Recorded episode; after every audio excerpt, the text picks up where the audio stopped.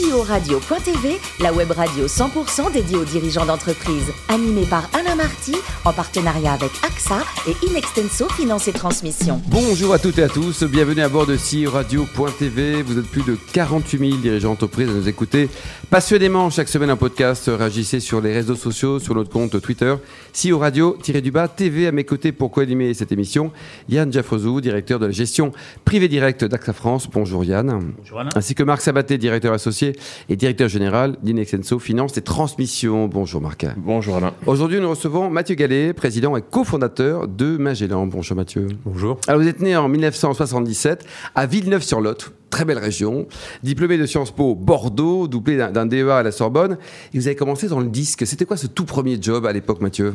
C'était un job dans un label qui s'appelle Erato, un label de musique classique, et je m'occupais euh, auprès du directeur euh, du marketing et de la communication de tout ce qui était la promotion des artistes euh, de d'Erato au sein du groupe Warner, puisque Erato appartenait et appartient toujours au groupe Warner. Warner, vous avez travaillé dans le privé, on l'a bien compris, également dans le public. Alors, quelques souvenirs, si je vous dis François Loss, par exemple mon premier ministre à moi, puisqu'en fait j'étais son, son, conseiller euh, technique en 2006-2007, quand il était ministre délégué à l'industrie. Hum. Christine Albanel? Ma première ministre à moi, puisque euh, effectivement c'est euh, avec Christine Albanel, avec qui j'ai travaillé deux ans euh, au ministère de la Culture, deux années d'apprentissage qui ont été très très utiles pour la suite. Frédéric Mitterrand aussi? Alors c'est le deuxième Premier ministre, voilà, dont j'étais son directeur adjoint de cabinet pendant une année. Ensuite, à 33 ans, vous êtes le patron de, de l'INA. C'était une belle aventure, Mathieu? C'était une super aventure parce que c'est une très belle institution, l'INA, qui est, qui est méconnue en partie puisqu'on connaît la partie archive. Oui. On voit le logo à chaque fois qu'il y a des, des images euh, de la télé un peu euh, anciennes. Mais l'INA, c'est aussi un producteur euh, de documentaires. Et l'INA, c'est aussi une école et un centre de formation professionnelle. Et moi, j'avais beaucoup œuvré pour relancer ces activités euh, de la formation professionnelle au tout, à tous les métiers de l'image et du son et bien sûr du numérique. 2014, donc vous êtes le, le patron de, de, Radio France. Alors, votre meilleur, votre pire souvenir de cette période, Mathieu?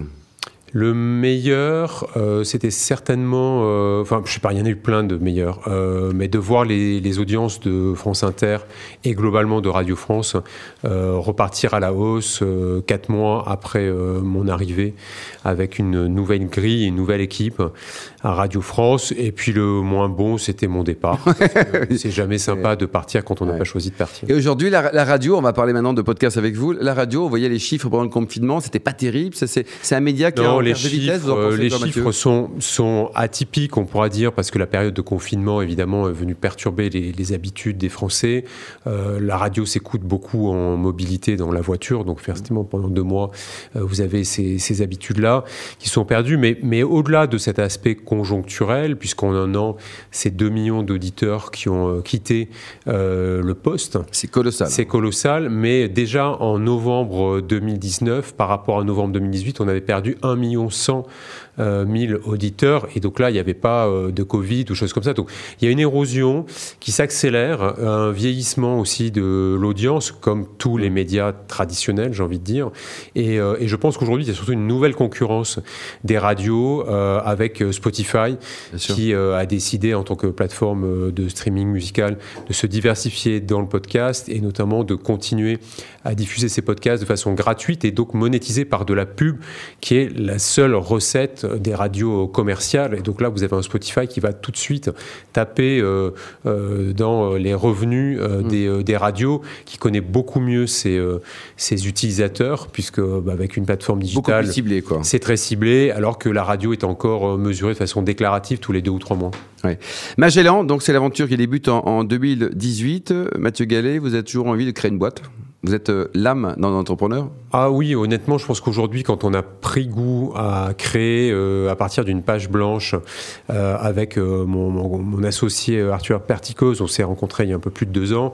On, a pris six mois pour faire notre première levée de fonds, ensuite six mois pour créer la plateforme. Donc il y a une application mobile qu'on télécharge et des contenus originaux qui sont créés dans les studios de Magellan. Vous savez que ça, il y a un côté un peu magique alors il y a plein d'autres difficultés quand on est, entrepreneur, mais le côté magique de, partir de rien, on était deux à prendre des cafés dans des bars pour recevoir les gens qu'on voulait recruter par exemple. Aujourd'hui on est 25 deux ans. C'est une vraie PME. C'est une vraie PME, oui, c'est une vraie PME, une start-up euh, qui est à la fois euh, un acteur euh, de la technologie, puisqu'on a développé toutes les technologies en interne, mais aussi un acteur de la production, de la création audiovisuelle, enfin audio en ce qui nous concerne, puisqu'on a produit l'an dernier une cinquantaine de contenus originaux et que sur le rythme actuel, on en fera autant cette année en 2020. Yann? Vous avez réorienté. Vous êtes abonné Magellan ou pas Parce qu'il faut y aller là. Hein je vais y aller. Je vais... Bon, faut y aller. J'ai chargé l'appli. Ouais. C'est déjà le premier pas. Magellan avec un J, M, A, J, E, L, A, N, puisque comme on nous écoute, je précise. Euh, vous avez raison de préciser, exactement. Oui, vous avez réorienté votre euh, modèle récemment avec une offre payante dédiée à l'accomplissement personnel. Est-ce que vous visez la même cible d'abonnés et comment est-ce que vous allez trouver les nouveaux abonnés?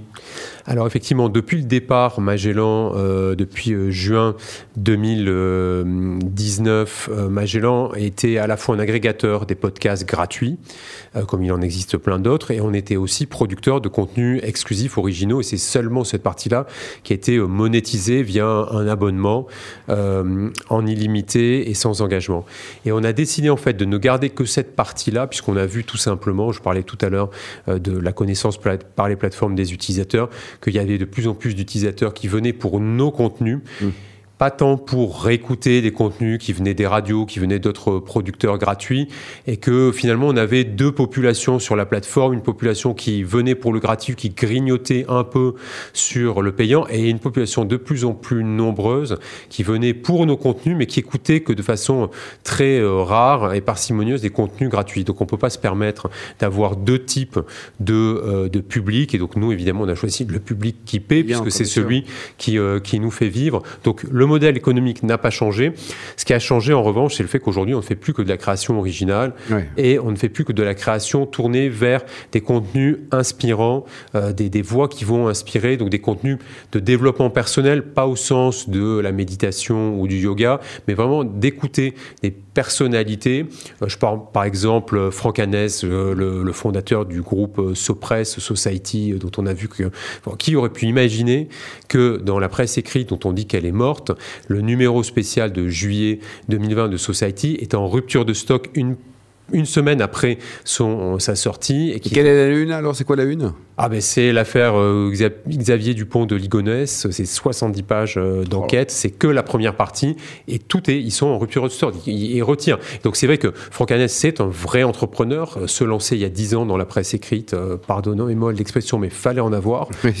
et dans sa masterclass sur Magellan, il nous explique effectivement comment lui en tant qu'entrepreneur, il réagit, lui il dit voilà moi j'ai besoin de fonctionner beaucoup à l'instinct, beaucoup en, en bande, en meute, même il dit, et il se fie beaucoup à à, son instinct. On a aussi la grande chef Anne-Sophie Pic, mm. là aussi, qui est euh, voilà, une personne très inspirante de par son, son parcours personnel et professionnel. Donc voilà, on est vraiment choisi de s'orienter autour de ces grandes voix qui, qui vont donner par leur exemple, leur expertise euh, des, Et ce sont des rendez-vous récurrents avec ces grandes voix Non, alors vraiment, on est dans une stratégie à la Netflix, c'est-à-dire quand on sort euh, un programme, c'est toujours une série en 4 à 6, 7 épisodes et on peut tout écouter à la suite. Donc on n'est pas dans un format récurrent, on n'est pas dans un format lié à l'actualité, on a des, un format dans six mois, un an, vous pourrez les réécouter et vous écouter toute la série.